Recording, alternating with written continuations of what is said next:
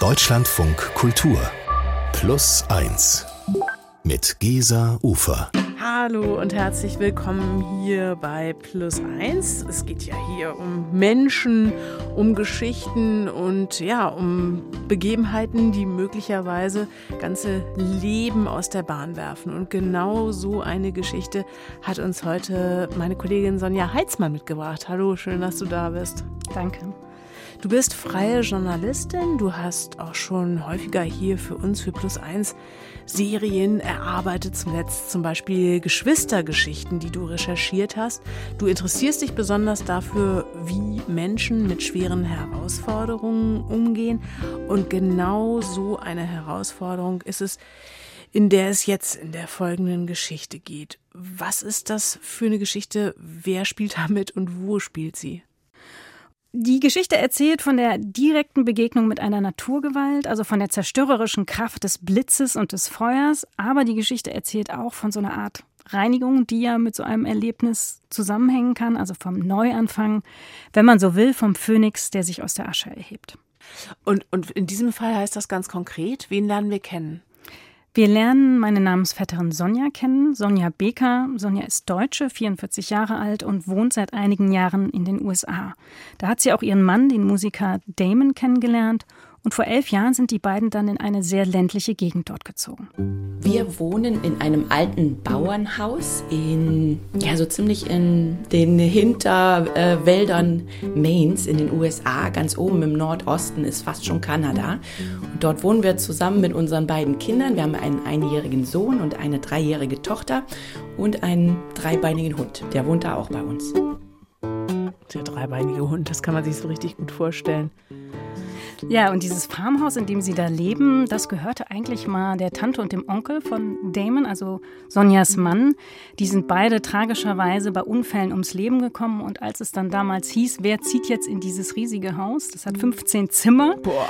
Ja, und es gibt auch noch angrenzende Scheunen und Ställe. Und wer kümmert sich auch um dieses Anwesen von sage und schreibe 2,5 Quadratkilometern? Ja.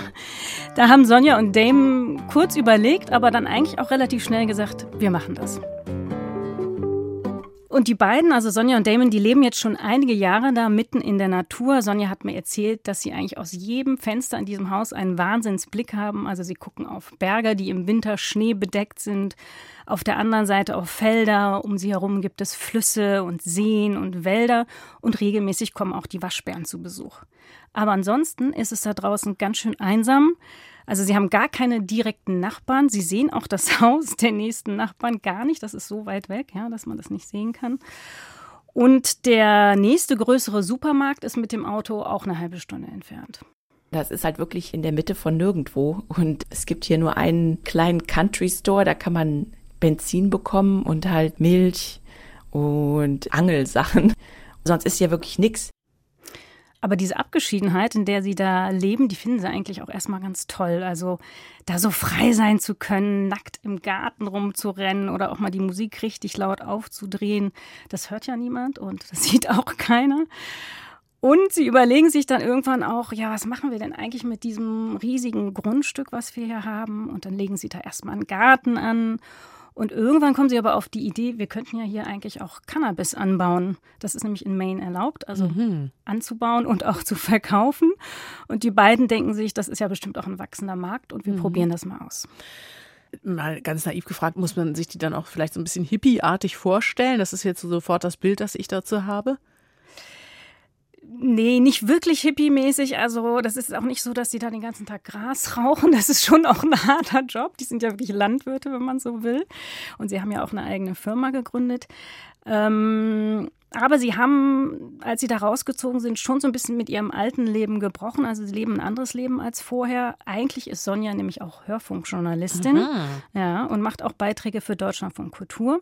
Daher kennt ihr euch auch? Ja, genau, daher kennen wir uns. Witzig. Ja, und Damon spielt in Bands und gibt Musikunterricht. Aber eben umso länger sie da draußen wohnen, umso mehr lassen sie dann eigentlich auch so ihr altes Leben hinter sich und eben auch ihre alten Jobs, unter anderem auch, weil das sonst immer alles mit so viel Pfarrerei verbunden ist.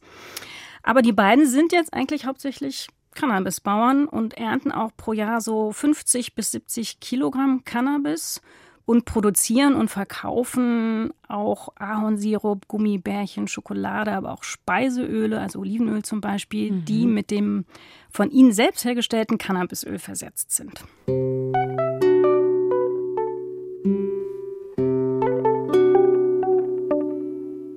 Also die beiden haben sich da also so ein ganz neues Leben aufgebaut und auch gelernt, mit der Natur und auch manchmal diesem extremen Wetter, das da in Maine herrscht, zu leben. Aber dann passiert plötzlich diese Katastrophe, die ihr doch ziemlich idyllisches Leben komplett auf den Kopf stellt. Das klingt in der Tat dramatisch. Sonja, was genau passiert da?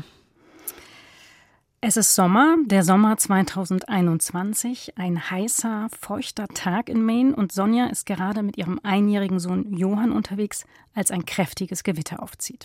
Ich war selber gar nicht zu Hause. Ich hatte einen Arzttermin mit unserem Sohn und war gerade auf dem Rückweg nach Hause, als mein Handy klingelte und äh, ich bin da so leicht genervt rangegangen, weil ich sah, das war die Nummer meines Manns und habe einfach nur gesagt, ich bin fast da, weil das macht er ganz gerne mal. Wann kommst du?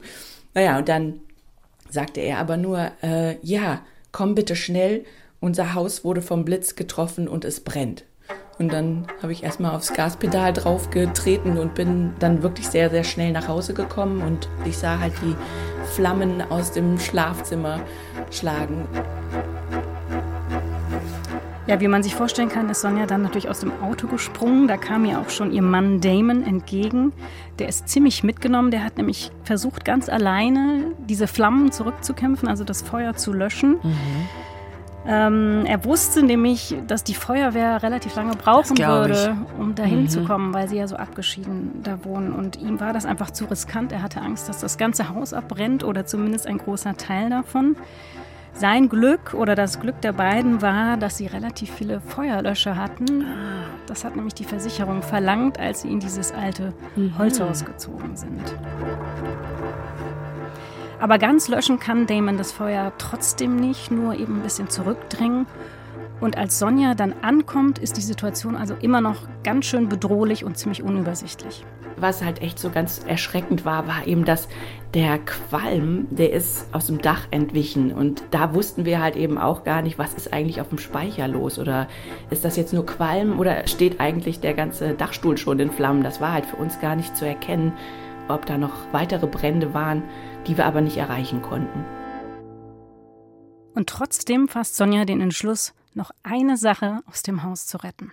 Und dann bin ich rein und bin dann echt noch mal hoch in mein Büro und habe da meinen Computer noch rausgeholt. Das war krass, weil über mir, also ich konnte mich gar nicht richtig aufrecht hinstellen, da wäre mein Kopf im Qualm gewesen. Ich musste also wirklich so unter dieser Rauchdecke drunter bleiben und mich dann so ein bisschen geduckt und ganz unwirkliche Szene. Hab dann schnell meinen Rechner geholt und bin dann wieder raus. Boah, das ist ja echt so ein Lehrstück über den modernen Menschen und was er holt, wenn das Haus in Flammen steht.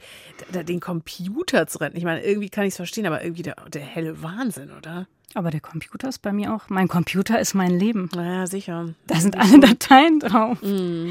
Aber sie macht natürlich das, was man auf keinen Fall machen soll. Renne niemals in ein brennendes Haus, wissen wir, glaube ich, alle. Also schon der Qualm ist so gefährlich. Drei Atemzüge Rauchgas reichen wohl, um bewusstlos zu mhm. werden. Und es ist auch dieser Moment, also diese direkte Begegnung mit dem Feuer, mit diesem dichten Qualm, der Sonja von diesem Tag am intensivsten in Erinnerung geblieben ist. Sie erinnert sich aber auch an dieses Chaos, das da herrschte und wie verwirrt ihr Mann Damon war. Dann meinte er irgendwann zu mir, oh Gott, Sonja, kannst du den Hund auch ins Auto stecken, dass der hier nicht rumläuft? Und dann habe ich den gesucht und nicht gefunden und bin dann aber zum Auto hin und habe gesehen, dass er das schon gemacht hatte. Aber da konnte er sich nicht dran erinnern. Das war alles so aufregend, dass er gar nicht mehr wusste, dass er das bereits getan hatte. Wahnsinn. Ähm, ist denn eigentlich geklärt, wie das genau zu dem Brand kam? Also Blitzeinschlag, gut und schön, aber hat man nicht einen Blitzableiter normalerweise? Das war so, dass Damon zu dem Zeitpunkt mit der dreijährigen Tochter Leni und seiner Cousine zu Hause war. Die Cousine sollte auf Leni aufpassen, weil Damon endlich mal wieder Musik machen wollte. Mhm. Und er hatte sich gerade einen neuen Synthesizer gekauft und wollte den ausprobieren. Und gerade als er den Lautsprecher anschließt, schlägt also der Blitz ein und er bekommt einen Stromschlag in der Hand. Und gleichzeitig gibt es einen wahnsinnig lauten Knall. Und was sich nachher herausgestellt hat, also was die Feuerwehr rekonstruiert hat, ist, dass der Blitz in einen Strommast eingeschlagen ist, der neben dem Haus stand. Ah. Und über einen einzigen rostigen Nagel, der an der Außenwand des Hauses hing oder sich befand, ist dieser Blitz dann ins Innere des Hauses und ist einmal durchs komplette Haus durch und auf der anderen Seite dann wieder raus. Und auf dem Weg durchs Haus hat er dann in zwei Räumen ein Feuer entfacht und das hat sich ziemlich schnell ausgebreitet. Die drei haben aber sofort reagiert. Also die Cousine schnappte sich dann Leni und die beiden retteten sich ins Auto und Damon versuchte dann das Feuer zu löschen. Ihm sind ja da die Feuerlöscher ausgegangen. Ne? Der erste war halt so ein klitzekleiner, der war sofort leer. Der zweite hat nicht funktioniert. Den dritten musste er erstmal finden. Dann hat er halt irgendwann versucht, mit einem Eimer Wasser dagegen anzugehen und das machte dann einmal Plitsch und äh, ne, hat halt einfach gar nichts gebracht. Und das hat ihn, glaube ich, geschockt, machtlos zu sein. Ehrlich gesagt, ich finde es mega krass und ich finde total erstaunlich, dass diese Frau doch auch irgendwie die Sonja mit so einem mit so einem Lachen in der Stimme da schon wieder drüber erzählen kann. Das ist ja wirklich geradezu tröstlich. Das ist ja eine Hammer-Horrorgeschichte. Ja, ist jetzt natürlich auch schon ein bisschen länger her, aber Sonja ist sowieso so ein sehr positiver mhm. Mensch. Die hat sowas, was man vielleicht auch fast amerikanisch nennen ah, ja. könnte. So nach vorne gucken, mhm. optimistisch sein. Ja, das finde ich auch echt bewundernswert, muss ich sagen. Wie ging es denn dann weiter? Ja, also Damon ist es ja nicht gelungen, das Feuer wirklich zu löschen, aber er hat es zumindest ein bisschen zurückdrängen können. Aber irgendwann kam natürlich dann auch endlich die Feuerwehr. Und als die dann abrückte, da war eigentlich erst das ganze große Ausmaß der Katastrophe erkennbar. Die Feuerwehr war da, die Löscharbeiten sind abgeschlossen. Was für ein Bild ergibt sich von dem Haus, von der Einrichtung? Ein Bild der absoluten Verwüstung. Also man muss sich vorstellen, erst hat der Blitz eingeschlagen und die Leitung zerstört, dann wütete das Feuer und danach kamen noch die Löscharbeiten. Also drei Dinge eigentlich. Und bei diesen Löscharbeiten ist ganz viel Wasser in die Räume geflossen. Also es ist ein absolutes Chaos. Sonja ist vor allem von diesem Tag ein Bild in Erinnerung geblieben. Also sie beschreibt das als so eine surreale, schwarze Landschaft, die da vor ihnen lag. Auch die Zimmer, in denen es nicht gebrannt hat, aber wo eben der Qualm durchgezogen ist, das war halt alles schwarz. Die Wände waren schwarz und das rieselte auf alles runter. Das heißt, du hattest überall wirklich dann so eine Rußschicht drauf. Die Lampenfassungen waren total verformt, Lichtschalter waren weggeschmolzen, Spiegel zersprungen. Alles, was aus Plastik war, war verformt. Im Schlafzimmer auf der Kommode hatte ich so eine kleine Playmobil-Figur, so eine kleine Playmobil-Braut stehen. Und deren Gesicht war halt auch so halb deformiert. Das sah sehr, ja, schaurig schön aus, ehrlich gesagt. Also die Braut stand vor diesem zersprungenen Spiegel, überall Asche und ihr Gesicht war halt ziemlich lediert. Albtraum, wirklich. Das ist wie aus einem Splatterfilm, eigentlich so eine Szene, ne? Gruselig. Ja, und es ist der Verlust genau dieser kleinen Dinge, wo man vielleicht denken könnte, ach, ist ja nicht so wichtig. Mhm. Also so Andenken, die Sonja auch aus Deutschland mitgebracht hat oder Briefe, die sie jahrelang mit sich rumgeschleppt hat, der ihr dann auch besonders nahe geht. Vor allem auch Originalfotos, also Bilder, die ich meinen Eltern aus dem Fotoalbum geklaut habe, wo auch keine Negative mehr existieren oder irgendwas. Das hat wehgetan. Die Bilder waren halt vorher schon alt, aber die Hitze hat dann dafür gesorgt, dass sich da die obere Schicht komplett losgelöst hat. Und andere Bilder hatte ich hinter einem Plastikschutz, was dann aber dazu geführt hat, dass der Plastikschutz jetzt forever mit diesen Bildern da zusammengeschmolzen ist. Ah, das kann ich mir so vorstellen, dass genau diese Art Verlust einen so richtig fertig macht. Das kann sich ja jeder vorstellen, ne? was wohl wäre, wenn die eigene Fotosammlung auf diese Weise hops ginge. Wirklich schlimm ja so die Erinnerung, ne? Oder die Dinge, die einen, die einem helfen, sich zu erinnern. Mhm. Aber die beiden haben eigentlich gar keine Zeit für Emotionen und Sentimentalität. Also sie müssen jetzt erstmal weitermachen. Sie sind vor allen Dingen erstmal obdachlos. Ja. ja? Also sie können ja nicht in diesem Haus bleiben. Das mhm. ist alles ziemlich toxisch da. Und sie müssen jetzt also ihr Leben mit zwei kleinen Kindern neu organisieren und erstmal eine Unterkunft suchen. Aber es ist Sommer, Ferienzeit in Maine. Und ähm, dieser Bundesstaat ist für seine Küste bekannt, für seine Inseln und auch für diesen Nationalpark Arcadia. Das ist also eine echte Herausforderung. Die erste Nacht haben wir in einem Hotel in Augusta, Maines Hauptstadt, verbracht. Es war wirklich das letzte Zimmer, was hier noch zu kriegen war. Und es war so, so unwirklich. Am nächsten Morgen sind wir dann da in diesen Frühstücksraum gegangen. Um uns herum saßen halt lauter Touristen und die sind dann halt weitergefahren nach Mount Desert Island und Arcadia und haben sich schon gefreut. Ja, ja. Und wir haben dann halt unsere sieben Sachen gepackt und sind halt wieder zum Haus zurückgefahren. Also dieser Kontrast ist natürlich ja. immens, ja, ne, kann man sich vorstellen. Mhm. Und der verstärkt auch das Gefühl, dass sie mit dieser Katastrophe eigentlich ganz schön alleine dastehen und auch ziemlich verloren sind. Also sie wissen ja auch erstmal überhaupt nicht, wie damit umgehen. Was machen wir jetzt als erstes? Was braucht die Versicherung von uns? Also tausend Fragen. Aber eines ist ganz klar, es führt kein Weg daran vorbei. Sie müssen sich um ihr Haus und vor allen Dingen auch um ihre Cannabispflanzen kümmern und die Sachen, die da alle vor Ort sind. Nicht zuletzt auch natürlich, um von der Versicherung dann irgendwann hoffentlich entschädigt zu werden. Und damit sie vor Ort sein können, entscheiden sie sich dann irgendwann auch, ähm, nicht dauerhaft im Hotel oder einer Ferienwohnung unterzukommen. Sie ziehen dann in den ehemaligen Pferdestall auf ihrem eigenen Gelände, wo sie normalerweise die Cannabisernte trocknen. Und da leben sie dann auch so ein paar Monate, ganz einfach natürlich, nur ein paar Möbel haben sie da reingestellt. Und dann machen sie sich an diese riesige Aufgabe, das komplette Haus ausräumen und das mit Kindern.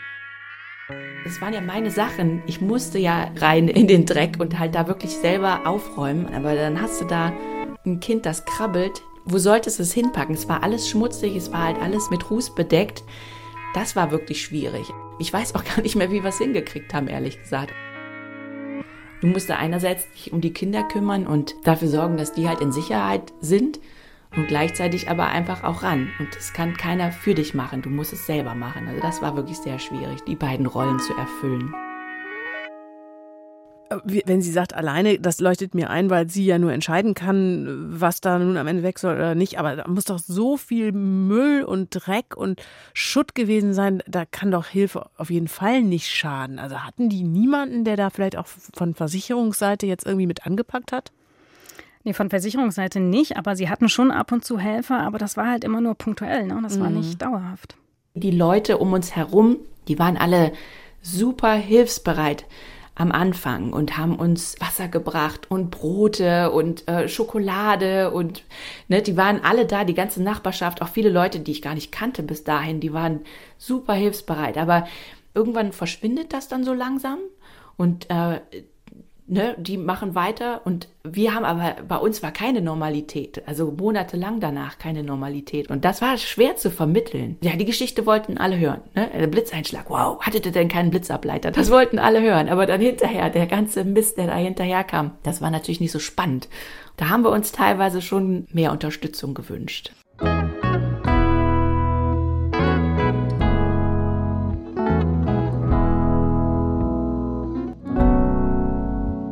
Kann mir genau vorstellen. Und das macht einen dann ja wahrscheinlich auch genau auf dieser Langstrecke so mürbe. Ähm, du hast, glaube ich, von 15 Zimmern gesprochen vorhin. Und diese ganzen 15 Zimmer waren jetzt im Grunde voller Ruß und mussten da in irgendeiner Weise beräumt werden. Die mussten auf jeden Fall alle gereinigt werden. Es gab also Räume, die besonders stark natürlich vom Brand mhm. betroffen waren und solche, die nur in Anführungsstrichen verrußt waren. Ähm, aber sie mussten auf jeden Fall alles räumen und auch alle Gegenstände sich erstmal angucken, in welchem Zustand sind die eigentlich. Ne? Aber Sonja und Damon, die waren eigentlich sehr gut organisiert. Die haben sich auch so ein richtiges System überlegt. Also sie haben erstmal alle Gegenstände aus dem Haus in Kisten gepackt, die sie normalerweise benutzen, um diese Cannabisernte aufzubewahren. Und dann haben sie überall draufgeschrieben, in welchem Zimmer die Sachen waren, in welchem Schrank und in welcher Schublade. Und das haben sie dann genau so auch wieder im Pferdestall aufgestellt. Dann kam als nächster Schritt halt irgendwie dann die Kisten aufzumachen und sich die Sachen anzugucken und zu sagen, was will ich behalten, was mache ich sauber, was kommt in den Müll und das machst du mit jedem verfluchten Gegenstand, den du halt hast und du nimmst einmal eigentlich dein ganzes Leben in die Hand und packst es in Kisten oder in den Müll. Ja, das ist ähm, der Traum einer jeden Aufräumberaterin, äh, dass man danach wahrscheinlich absolut mit Minimalausstattung den weiteren Lebensweg geht. Furchtbare Tätigkeit. Ja, vor allen Dingen ähm, wie gesagt, erst mussten sie ja wirklich noch alles sortieren und dafür haben sie sich sogar extra so ein Pavillon im Garten aufgestellt, also so eine Art Partyzelt und darunter so einen langen Tapeziertisch, also eine richtige Reinigungsstraße, kann man sagen. Und haben sie dann erstmal alles mit Handschuhen ausgepackt und begutachtet und mussten natürlich feststellen, vieles ist ganz rußverschmiert und kann man gar nicht mit Wasser reinigen. Also da muss man dann Feuchttücher benutzen oder spezielle Putzmittel. Aber ganz vieles ließ sich einfach gar nicht mehr retten. Es gibt einige Gegenstände, die sortiert man aus, ohne da überhaupt drüber nachzudenken. Das waren halt irgendwie die ganzen Sachen aus dem Badezimmer, so Kosmetikakrams. Aber bei vielen anderen Dingen die haben halt alle eine Geschichte. Irgendwie ist da eine Geschichte mit verbunden und dann wird man zurückgeworfen in die Zeit, in der das passiert ist. Und dann hat das wirklich jedes Mal auch so ein bisschen was von Abschied nehmen. Also beziehungsweise dran denken, was war das, woher kam das, wann habe ich das besorgt oder hat mir das jemand geschenkt und jetzt kommt es weg. Und äh, das zehrt Kräfte, das macht einen richtig müde. Das ist interessanterweise in Abstufung wahrscheinlich auch das, was man immer erlebt, wenn man so den Nachlass von Verstorbenen durchschauen muss. Das zerrt ja auch schon so Kräfte, aber wenn das dann noch die eigene Geschichte ist, dann ist das wahrscheinlich ja vom Energielevel her fast noch anstrengender, weil genau wie beschrieben an jedem Gegenstand diese Geschichte klebt. Ne? Ja, emotional, auf jeden Fall. Aber Sie müssen das machen. Sie müssen das auch alles durchgehen und dokumentieren für die Versicherung. Sie machen also auch Fotos von jedem einzelnen Gegenstand und fertigen ewig lange Listen an, zählen also alles auf, was da in ihrem ähm, Haus war, bis hin zur Kopfschmerztablette sogar und hoffen dann, dass sie eben dementsprechend entschädigt werden. Aber wie man sich vorstellen kann, kostet das alles unglaublich viel Zeit. Zeit, die sie ja natürlich eigentlich auch gar nicht haben. Na klar. Sie müssen ja arbeiten, mhm. sie müssen ja sich um ihre Pflanzen kümmern. Und die Kinder. Und vor allen Dingen auch die Kinder. Also Leni und Johann sind ja so klein, die sind auch beide noch gar nicht im Kindergarten. Wahnsinn. Die Aufräumarbeiten und all das, was danach kam, das war viel aufreibender als das eigentliche Feuer oder der Blitzeinschlag. Klar war das ein krasses Erlebnis, aber das speichert man irgendwie so ab, als dass es mir passiert. Aber was danach kam, das hat uns echt fertig gemacht. Ja, am Anfang denken Sonja und Damon noch, okay, das ist zwar jetzt echt viel Arbeit, aber wir schreiben alles auf und dann wird es ersetzt und dann ist es auch irgendwann erledigt. Aber mit der Zeit wird dieses Sortieren immer mehr zur Bestandsaufnahme ihres eigenen Lebens und der eigenen Person. Also sie fragen sich immer mehr, spielen diese Dinge eigentlich noch eine Rolle in meinem Leben? Brauche ich noch diese mhm. Absatzschuhe? Oder diese Outdoor-Klamotten, bin ich das eigentlich überhaupt ja, ja. noch? Gehe ich noch hiken? Gehe ich noch zu wichtigen Terminen, wo ich diese Schuhe brauche? Oder lebe ich eigentlich mittlerweile auch ein ganz anderes Leben? Und was ist mir eigentlich überhaupt wichtig? Also so ganz viele Sinnfragen, mhm. die da plötzlich hochkommen. Also auch wie will ich leben überhaupt und wie soll das vielleicht auch in Zukunft aussehen? Interessant, also im Grunde dann so eine ja, kathartische Wirkung dieses Brandes, ne? Ja, kann man sagen. Ein bisschen Katharsis ist auf jeden Fall dabei. Du lehnst die Gegenstände ab, weil du dich mit denen beschäftigen musst und eigentlich nur deine Freiheit willst und dich jetzt nicht hier mit so einer Tabelle auseinandersetzen möchtest, sondern dein Leben leben willst. Also das habe ich wirklich ganz oft gefühlt. Eine Wut auf Gegenstände. Weg damit. Ich will euch nicht mehr in meinem Leben haben. Ihr seid eine Belastung, ihr seid ein Klotz am Bein.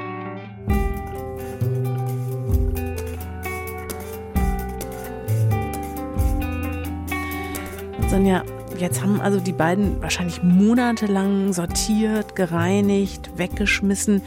Wie geht's dann weiter? Wahrscheinlich haben die jetzt dann nur noch einen Bruchteil ihrer Sachen, ne? Ja, sie haben nur noch einen Bruchteil, aber auf jeden Fall ist wichtig, dass sie im Dezember 2021, also ein halbes Jahr nach diesem Ereignis, endlich wieder in ihr Haus einziehen können. Also mhm. sie waren ja jetzt monatelang in diesem Pferdestall und haben da so ein ganz einfaches Leben Im gelebt. Im Dezember, dann war es ja auch schon richtig frisch da. Genau, da mhm. wird es richtig kalt im Winter. Und äh, in der Zwischenzeit wurde aber dieses komplette Haus saniert. Das war ja notwendig. Also die Dämmung von diesem Haus, die hatte sich vollgesogen mit Löschwasser. Diese Dämmung besteht aus Baumwolle, ja, und die fängt natürlich an zu schimmeln, wenn das mhm. feucht ist. Also die musste rausgerissen werden und erneuert, aber auch Fenster und Böden mussten ersetzt werden. Es wurde gestrichen und die ganzen Leitungen wurden natürlich auch neu gemacht. Die sind zwar jetzt immer noch nicht ganz so strapazierfähig, sagte Sonja. Also die Sicherung fliegt regelmäßig raus und sie müssen in den Keller rennen und dann wieder die Schalter umlegen. Aber ansonsten funktioniert alles einigermaßen gut und sieht auch fast wie neu aus. Die Versicherung hat übrigens auch tatsächlich alles bezahlt. Aber der große Unterschied ist, dass das Haus jetzt viel leerer ist, viel minimalistischer eingerichtet. Sie haben am Ende wirklich tatsächlich ganz viel weggeschmissen und auch vieles überhaupt nicht nachgekauft und haben vereinbart, dass sie auch wirklich nur das wieder mit ins Haus nehmen aus dem Pferdestall, wo beide sagen, das wollen wir mhm. wirklich wieder im Haus haben. Wenn du monatelang danach gezwungen wirst, irgendwie deinen Haushalt so auseinander zu klamüsern und genau aufzuschreiben, was ist kaputt gegangen, was will ich ersetzen, was zahlt die Versicherung und so weiter, da merkst du halt wirklich, dass dein Leben doch zu ganz schön großen Teilen von materiellen Werten bestimmt wird und dass es das halt einfach nicht sein kann. Das ist wirklich, mach dich frei von, von Sachen und von Kram. Da steckt nicht die Glückseligkeit drin. Das war befreiend. Also das muss ich ehrlich sagen. Also ich meine, ich wünsche es niemandem, aber jetzt ist es uns passiert und am Ende sind da viele gute Dinge bei rumgekommen.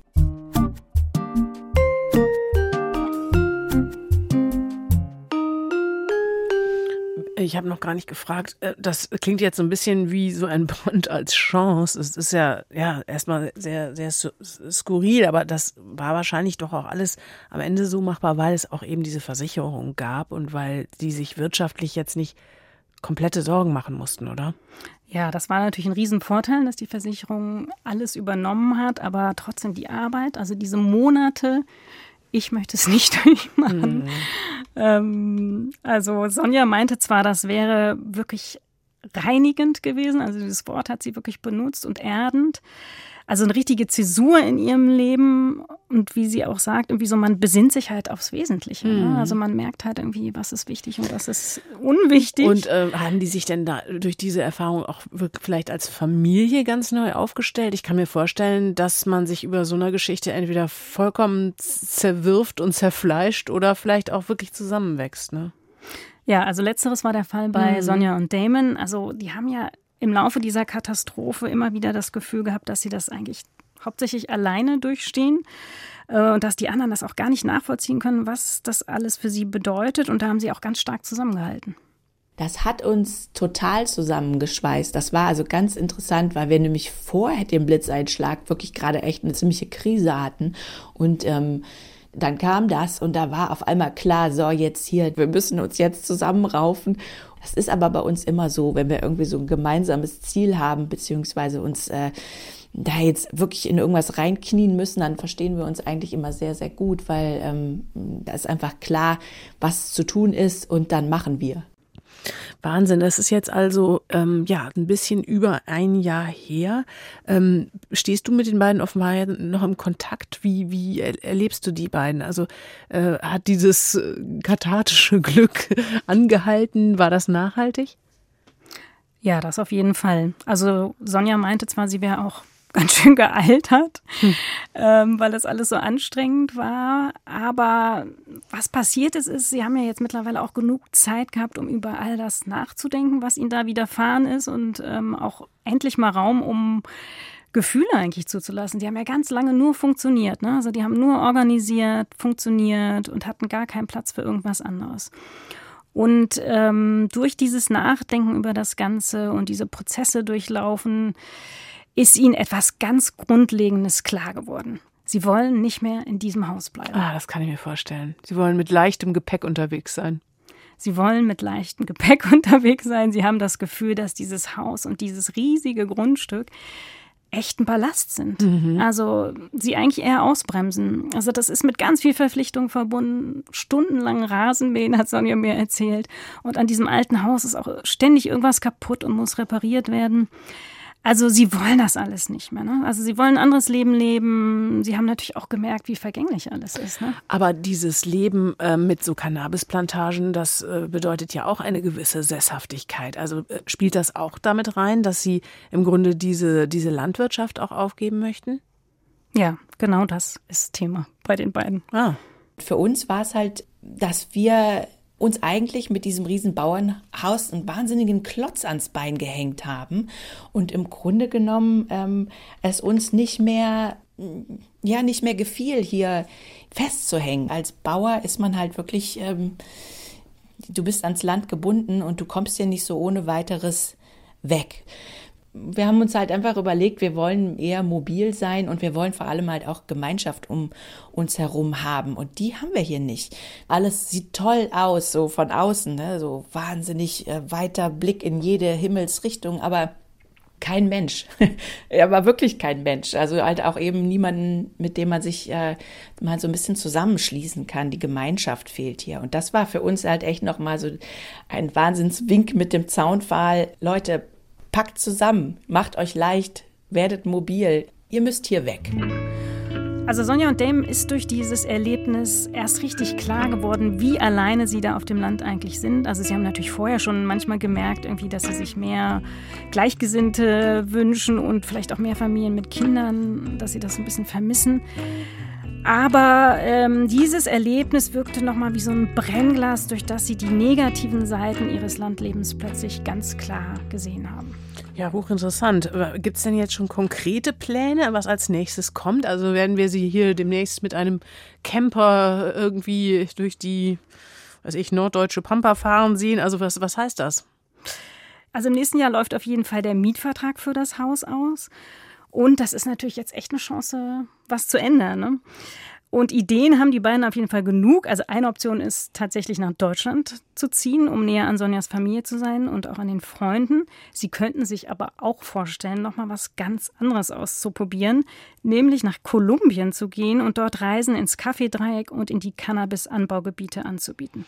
Also mhm. müde geworden, nochmal was Neues auszuprobieren, sind die beiden auf jeden Fall nicht. Sie haben immer noch wirklich viel Energie und sehr viel Optimismus. Ja, Wahnsinn, wenn der Blitz ins eigene Leben einschlägt. Sonja Heitzmann, ganz herzlichen Dank für diese eindrucksvolle Geschichte. Und wenn du Sonja mal sprichst, grüße ganz herzlich von uns. Das mache ich. In unserer anderen aktuellen Plus 1 Podcast Folge, da stelle ich Ihnen meine Tochter Finja vor.